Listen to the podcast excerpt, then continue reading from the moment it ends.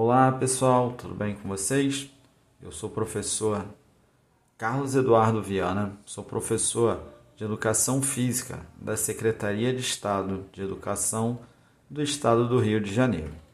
Daremos início a nossas aulas do segundo bimestre do primeiro ano do ensino médio do curso normal.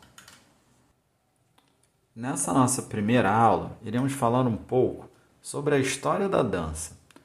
A dança é uma das expressões corporais mais antigas do mundo. Ela pode ser uma das ferramentas para identificar como se dão as relações do ser humano com o espaço e o tempo. Representando um meio de comunicação, a dança é considerada como linguagem social e é uma manifestação do movimento que se faz presente na nossa sociedade.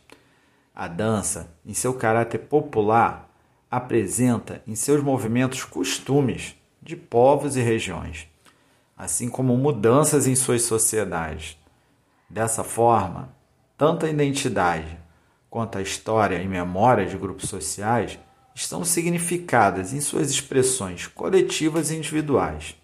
Aqueles e aquelas que praticam os mais variados tipos de dança têm por benefício, por exemplo, o desenvolvimento da sua criatividade, a melhoria nos processos de socialização, o fortalecimento muscular e o desenvolvimento da coordenação motora. A dança não é algo restrito a poucos.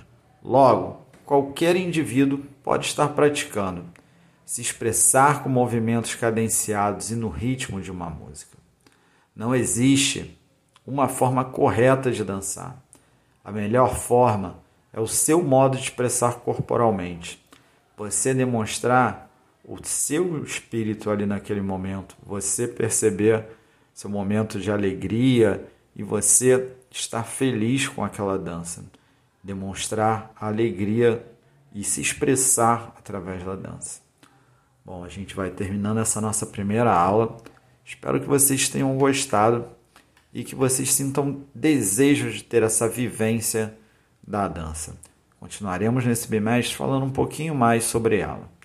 Grande abraço, pessoal. Até a próxima aula.